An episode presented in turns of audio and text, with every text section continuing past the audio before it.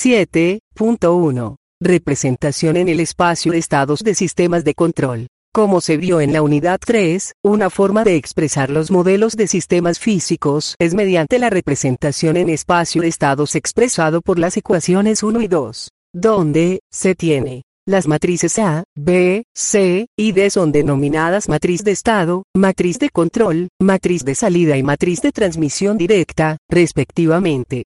Los vectores X, U e Y son el vector de estado, el vector control y el vector salida, respectivamente. Los elementos del vector de estado son las variables de estado. Los elementos del vector de control, U, son las variables de entrada. Si el sistema involucra solamente una variable de entrada, entonces, U, es un escalar y puede ser definido como la señal de control U igual menos K por X.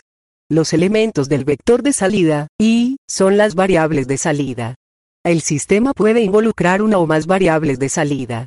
En la figura 7.1, aparece un diagrama de bloques que representa a un sistema de control lineal en lazo cerrado. Las flechas de doble línea se usan para indicar que las señales son magnitudes vectoriales.